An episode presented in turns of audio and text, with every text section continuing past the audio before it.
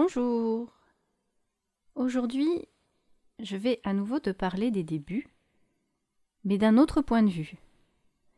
Je vais te parler de mes débuts, de comment j'en suis arrivé là, comment j'en suis venu aujourd'hui à œuvrer de la manière dont j'œuvre. Parce que il y en a eu des étapes. Mais au commencement, au commencement, il y avait quelque chose de particulier. Et ça me semble important de pouvoir partager ça. Parce qu'il me semble important d'observer ce qu'il y avait au commencement, au début. Il me semble que c'est là qu'on peut observer de plus près quel est le naturel. Et comme dit l'expression, chasser le naturel et il revient au galop. Mais quel est notre naturel? Je te propose que nous explorions cela ensemble. Je vais faire aussi une petite aparté. Il n'y a pas longtemps, j'ai eu l'occasion de participer à une masterclass. Personnellement, j'aurais plutôt appelé ça un atelier ou une réunion, mais bon, le mot est à la mode, semblerait-il. On y a parlé de storytelling. Mais pas que. J'ai observé aussi toutes ces histoires que racontent les coachs, les accompagnants, euh, toutes ces personnes qui sont sur le devant de la scène dans le domaine du développement personnel, par exemple. Et je trouvais extraordinaire ces histoires qu'ils racontent. Ce côté où au début ils sont partis de quelque chose de euh, difficile, dur.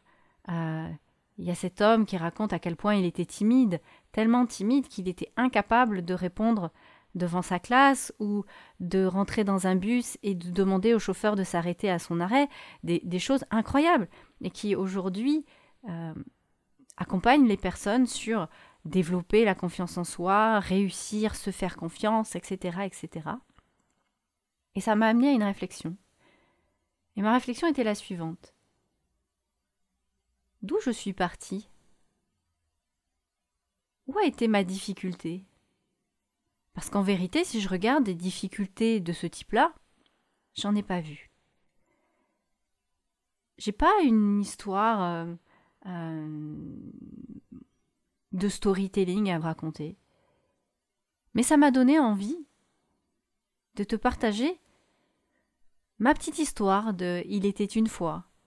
C'est un exercice que je donne régulièrement aux personnes que j'accompagne. Écrire le Il était une fois pour pouvoir découvrir en fait bah, d'où c'est parti, qui je suis à mon commencement. Et donc aujourd'hui c'est ça que je te propose de te partager en témoignage.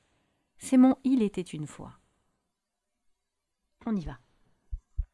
Bonjour, je suis Laetitia Trio, Spirituellement Vôtre, le podcast qui se veut être un témoignage de la spiritualité au quotidien. Ici, au fil du temps, les expériences de vie se partagent, tout comme l'inspiration d'une spiritualité universelle, simple, vivante, accessible à tous, intégrée dans tous les domaines de la vie. Osons la spiritualité au quotidien, ensemble.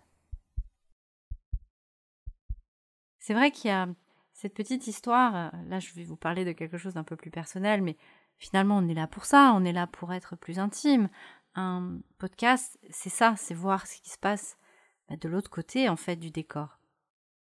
Du coup, je vais vous raconter une histoire. Il était une fois une petite fille, sans mêler, de quatre ans. Elle vivait dans une maison au milieu de la forêt avec sa famille. Sa vie était calme et paisible, proche de la nature. Elle y faisait des expériences un peu particulières, hors du commun, mais à ce moment-là, elle ne le savait pas. Toute jeune déjà, elle s'intéressait aux choses métaphysiques, au monde du subtil, à celui de l'invisible.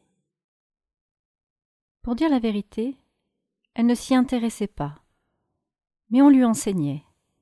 Elle n'avait pas choisi, consciemment, délibérément, de s'intéresser à ces sujets, mais on lui enseignait, on lui montrait dans l'invisible ou à travers ses rêves.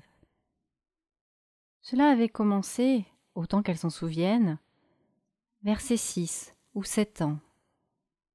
Et une part d'elle était complètement démunie face à ces expériences qu'elle ne pouvait finalement partager avec personne. Cela créait en elle une grande solitude et un sentiment d'incompréhension.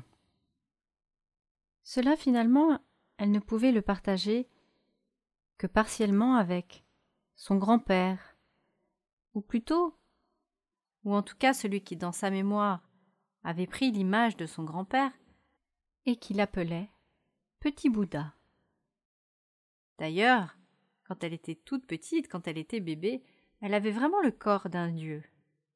Mais c'était Bouddha. Ou plutôt, le corps de ce dieu était celui de Bouddha. Ou tout au moins à sa ressemblance. Cette petite fille, c'était moi. Et un jour à l'école, la maîtresse a demandé aux enfants, j'étais à la maternelle, je m'en souviens, c'était la, la, première année de maternelle, et elle demandait aux enfants Qu'est-ce que vous voulez être quand vous serez grand? Cette fameuse question qu'on a presque tous entendue dans notre enfance. Et les enfants répondaient à leur tour Je veux être pompier, institutrice, secrétaire comme maman, docteur, avocat, vétérinaire. Et quand mon tour est venu, je lui ai répondu Je veux être enchanteur. Et elle, elle m'a répondu Ah Mais non, c'est pas possible. Ah, pourquoi? Parce que tu es une fille, donc ce serait enchanteresse, et ça n'existe pas. Trouve autre chose. Waouh Face à mon rêve brisé, j'étais restée abasourdie. Et en fait, chaque semaine, il y avait le même rituel.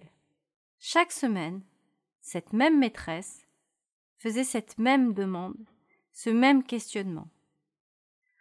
Alors du coup, c'était compliqué, je, ne savais vraiment pas quoi lui, lui répondre parce que ce qui me tenait à cœur, c'était d'être enchanteur. Même pas enchanteresse, enchanteur. Du coup, j'ai choisi de répondre un peu comme les autres. Secrétaire, comme maman. Peut-être architecte. Ça me parlait bien, architecte, construire des maisons, faire des plans, j'aimais bien ça.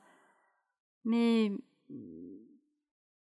il n'y avait pas de ravissement, il n'y avait pas de passion dans cette idée-là. C'était voilà, c'était une projection pour contenter quelqu'un.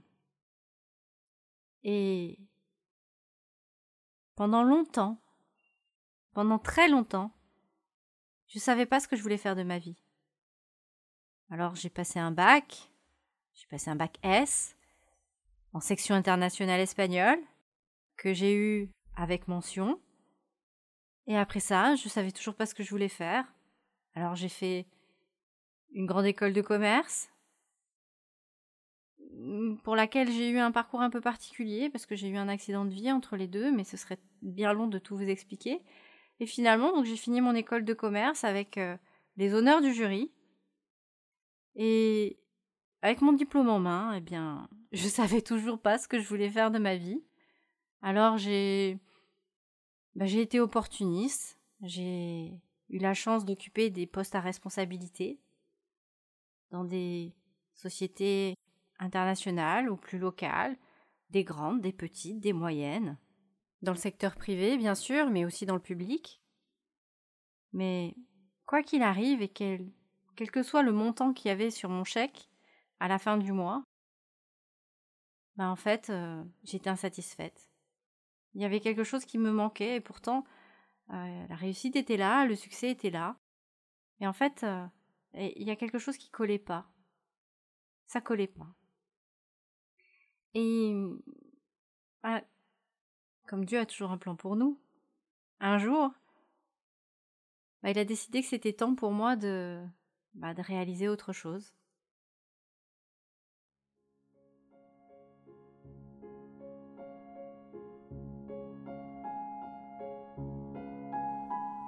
Parmi les choix posés en conscience pour ce podcast, il y a eu le souhait qu'il reste indépendant. Pour qu'il puisse fonctionner, perdurer, nous avons besoin de faire appel à la générosité des bonnes âmes, ou plutôt à leur charité. Ainsi, dans ce podcast, nous n'avons pas recours ni au placement produit, ni à l'affiliation. On ne propose pas non plus la diffusion de publicité que nous proposent certains annonceurs. Ainsi, pour pouvoir perdurer, nous avons besoin de ton soutien. Financier, bien sûr, mais aussi d'autres natures. D'un point de vue financier, tu peux choisir de réaliser une donation libre et consciente. Pour que celle-ci puisse être réalisée, tu trouveras toute information utile dans la description du podcast.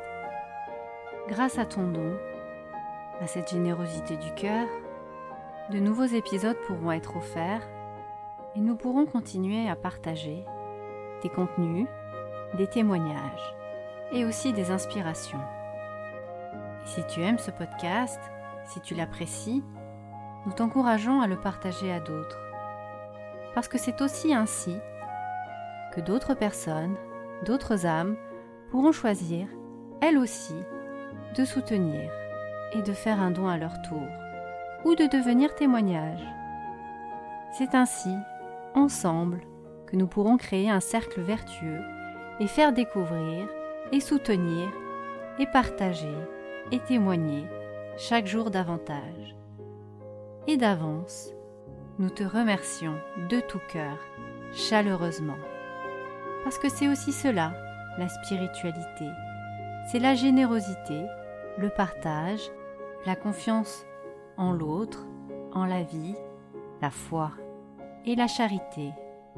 Et soyons-en sûrs, Dieu nous le rendra au centuple si c'est juste. À très bientôt et merci d'avance. Bye bye